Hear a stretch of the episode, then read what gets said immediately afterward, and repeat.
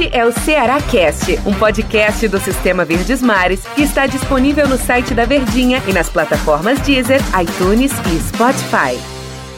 Fala pessoal, tudo bem? Um abraço para todos vocês. Está começando o nosso Ceará Cast. Todo dia a gente está aqui nesse, nesse, nosso encontro, né? Para você nos ouvir, para compartilhar aí com os amigos, com a família. Coloca no grupo da família aí, então fica à vontade.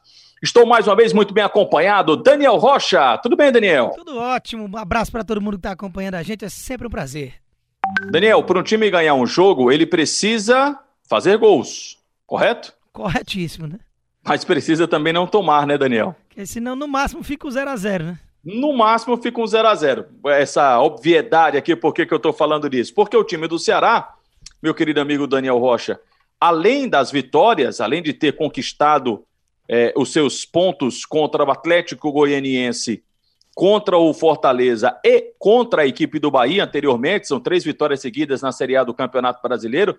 Nesses três jogos, o Ceará não tomou gol. Então, além dele conquistar a vitória, ele também não tomou gol. Nesse meio do caminho, teve uma vitória contra o Vitória da Bahia, que foi 4 a 3 Ele acabou tomando três gols. Foi um acidente de percurso ou você começa a entender de que tanto que a gente fala de um time marcador do time do Ceará, essa característica está se confirmando devido aos últimos resultados, Daniel? Olha, é o seguinte, né, Tera? Esses três gols que acabou levando do Vitória, fica, eu prefiro colocar na conta do jogo maluco que foi, né? Um jogo cheio de reviravoltas em que o importante no fim das contas era a classificação, independentemente da forma com que ela viesse, e até um empate já serviria porque o Ceará tinha vencido por 1 a 0 na ida. E aí teve toda a polêmica de, de pênaltis e cartões, expulsões. Foi realmente um jogo atípico. Mas eu, eu prefiro me atentar para o recorte, recorte dos três últimos jogos da Série A, que foram vitórias e vitórias importantes, as três contra adversários do que a gente chama do mesmo campeonato, né, de mesmo hum, é, nível de disputa dentro da competição, com Bahia, Atlético Goianiense e Fortaleza.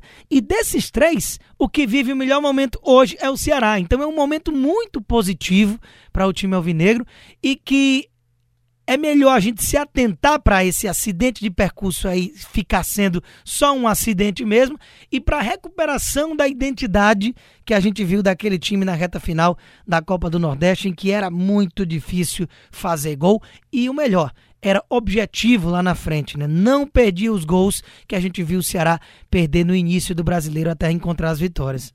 Quando a gente fala em sistema defensivo, a gente não está tratando e pontuando, né, Daniel? Só, por exemplo, o Fernando Praz, Luiz Otávio ou Thiago Panhussá, por exemplo.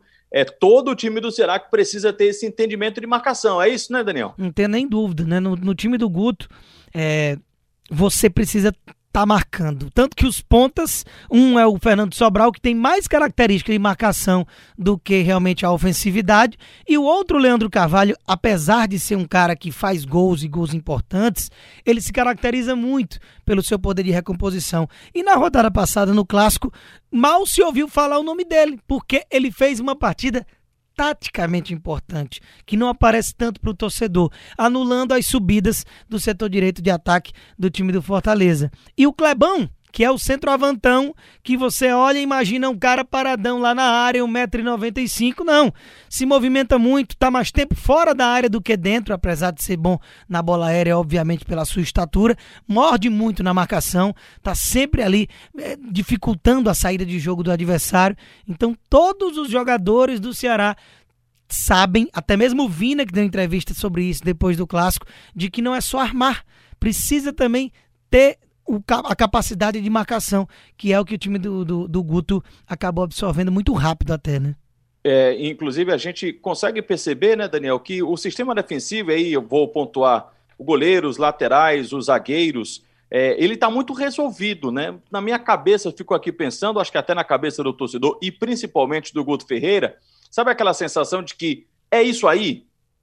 Não, é isso aí. O que o Ceará tem é isso aí. Só que esse isso aí é, não é só por causa das vitórias, é porque às vezes a vitória mascara, né?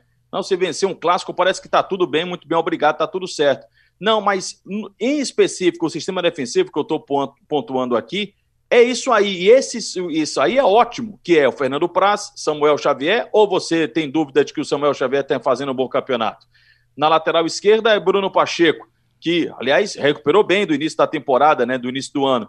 E Luiz Otávio, esse indiscutível, pode ser com o Thiago Panilsac também, e a gratíssima surpresa que é o Gabriel Lacerda. Então, é isso aí, tá sendo muito bom pro sinal para o time do Ceará, né, Daniel? E é um isso aí realmente que quando não é, igual que você gosta de falar, não é o continuismo, né?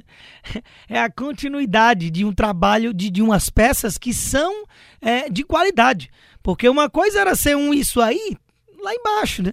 Um isso aí que não entregava resultado, e não um isso aí que está na final do estadual, que foi campeão invicto de uma competição regional, que está bem no Campeonato Brasileiro, apesar do início ruim. O torcedor saber escalar o time, que é algo que a gente falou no podcast, se não me engano, de ontem, a respeito de que é, era bom quando o torcedor sabia escalar o time. Principalmente porque a continuidade de uma escalação normalmente leva a crer que está dando certo. Senão você tenta mudar de uma forma ou de outra. E mesmo com a ruma de problema de lesão que o Ceará já teve que enfrentar de jogadores importantes nessa temporada.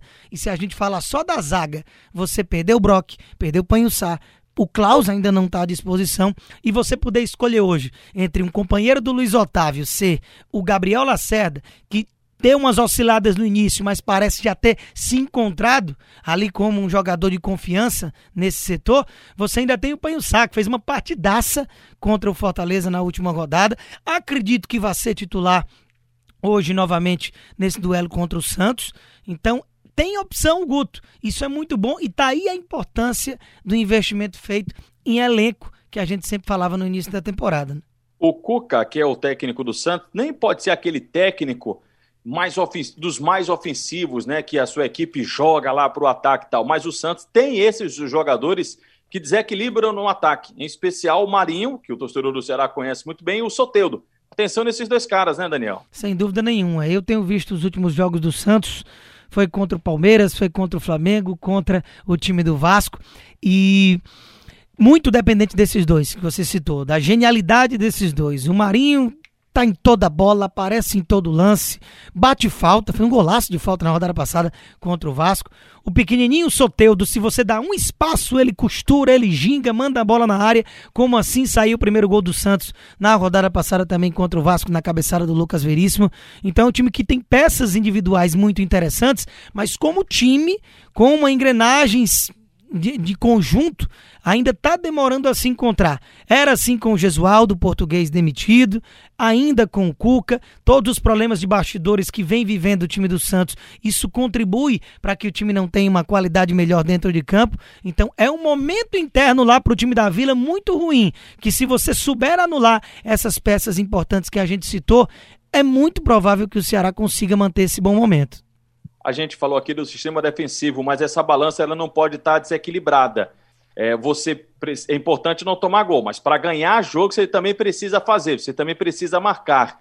Como é que tá do meio para frente do time do Ceará, Daniel? Já teve numa situação que a gente ficou contestando, né? Principalmente no início do Campeonato Brasileiro, em que não era nem só a ofensividade, mas o time inteiro lá atrás também pecava muito. Não estava nada se encaixando, nada parecia com o Ceará bicampeão da Copa do Nordeste. Mas agora, não só a defesa voltou a ter aquela identidade, como lá na frente as, op as oportunidades elas estão sendo concluídas em gol. Você venceu o Bahia por 2 a 0 você venceu o Atlético Goianiense por 2 a 0 Se você tomou os três gols contra o Vitória na Copa do Brasil, nesse caminho aí dessa sequência positiva, você meteu quatro gols lá na frente. Você ainda vai ter o retorno da opção do Lima, que é um cara que vem entrando bem, e nesse jogo de hoje provavelmente vai entrar é, ou na titularidade se o Guto quiser preservar alguém fisicamente, ou certamente no decorrer do jogo e você não teve é, é, na última, é, nas últimas rodadas. E você ainda tem uma situação de que você está tendo as oportunidades e está fazendo, que é isso que a gente está raciocinando aqui agora. Você está sendo assertivo.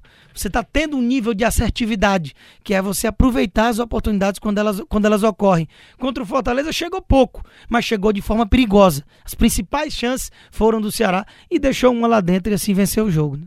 Por esse momento que você falou do Santos, que se não é dos melhores, também a gente pode dizer que também é dos piores, que está tudo acabado no Santos, mas de fato ele tem passado por muitos problemas. E o momento do time do Ceará É, se não acontecer, eu acho que eu tô tentando aqui, Daniel, colocar na situação assim. Hum. É, o Ceará, ele não vou dizer que ele é o favorito, mas ele está no momento mais de, de mais confiança do que o time do Santos. Caso não aconteça um resultado positivo, também não é para desespero, porque você está enfrentando o gigante do futebol brasileiro. Mas que o momento de confiança é mais do time do Ceará, isso sim, né? A gente já vem até falando nas nossas programações esportivas aqui do Sistema Verdes Mares a respeito dessa situação do Ceará, que é interessante ir jogo a jogo. Você tem que aproveitar os momentos porque é um campeonato muito longo, que muita coisa acontece, jogador se lesiona, jogador é negociado, jogador é suspenso. Você pega um time que está voando e em outras circunstâncias esse time poderia ser mais acessível. E o momento é voltado para você conseguir um bom resultado. Por isso a importância disso. Você joga em casa, pega um time cheio de problema interno, que não tem conseguido vencer nos últimos jogos, até com a cabeça um pouco perturbada, com o VAR trabalhando sempre contra ele, mas diga-se passagem de forma correta. Então tudo isso vai influenciando para que o Ceará seja um time de perfeitamente é, é, um acesso interessante de você chegar numa vitória desse duelo contra o Santos. Então realmente é preciso aproveitar. Se não aproveitar, Tá dentro da conta também, se você olha por, outra, por outro prisma, daqueles times que em tese não disputam o mesmo objetivo que você e não era nenhuma obrigatoriedade vencer. Mas é muito importante engatar essa quarta vitória seguida. Valeu, Daniel. Tamo junto, Otero. Valeu, pessoal. Até amanhã. Este é o Ceará Cast, um podcast do Sistema Verdes Mares que está disponível no site da Verdinha e nas plataformas Deezer, iTunes e Spotify.